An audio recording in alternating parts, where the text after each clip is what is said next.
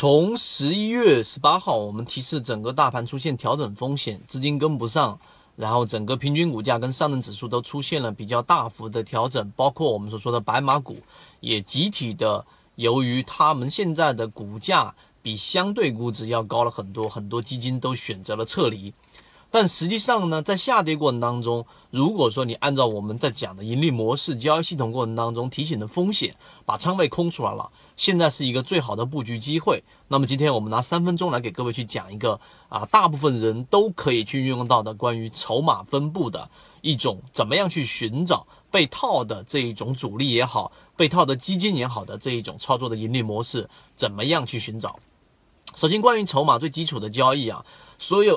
人都可以用你的交易软件打开点筹码的筹。由于每个计算方式不一样，一般都会有一些出入，所以最好你会选择一些比较我们说这一种啊专业的这一种交易软件，而不是用一些比较普通的软件。另第二个啊，筹码分布是来自于天狼五零的这一个啊筹码分布。那天狼五零之前的它是由我们之前说的陈浩。然后当时他做的这样的一个交易啊，看成交量它是可以作假，但是筹码分布把在每一次价位过程当中形成的筹码的这种成交量来进行了一个记录。筹码峰一旦形成了一个柱峰，代表在这个位置会有大量的这一种资金进行介入。这个资金呢，你可以把它啊这个大概的理解为可以是散户，可以是游资，可以是主力等等。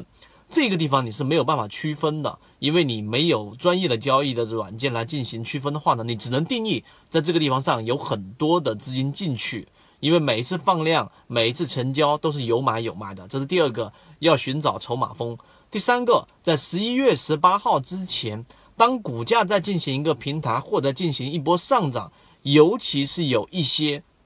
游资，请注意是游资而不是基金。因为基金的话呢，他拿的是基民的钱，所以他随时都可以，或者说他当然有很多这种比较苛刻的条件，但是基金是啊，我们常说的不一定是赚钱的，或大概率它都是亏钱的。在行情不好的时候，它损失是基民的钱啊，所以你要找的是游资，或者说我们说以前所说的庄家。当连续性下跌的时候，上面的这个筹码峰，记住没有松动。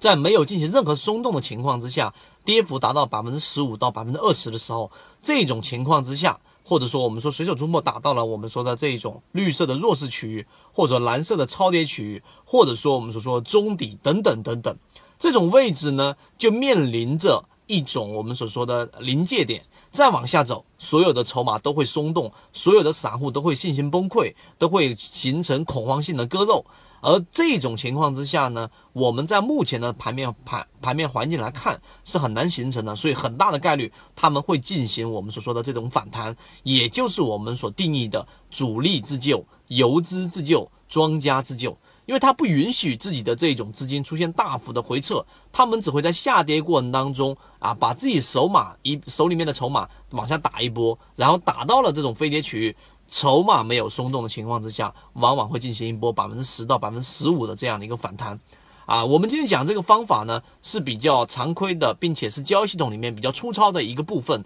后面还需要进行怎么样寻找超跌主力的详细的细节，这些详细的细节呢涉及到，呃，举个例子啊，控盘啊，举个例子怎么样辨别游资，举个例子我们会寻找些啊这种股票此时符合这种形态的。那么，如果说你想要去学习这个完整的怎么样寻找超跌主力，在当下行情马上能用上的盈利模式呢？可以直接在公众号里面去寻找。但是由于直播平台的原因啊，我们在公众号里面都有推送，直播平台的原因在地方不方便公布公众号的位置，知道人互相转告一下就可以了。今天讲那么多，好，各位再见。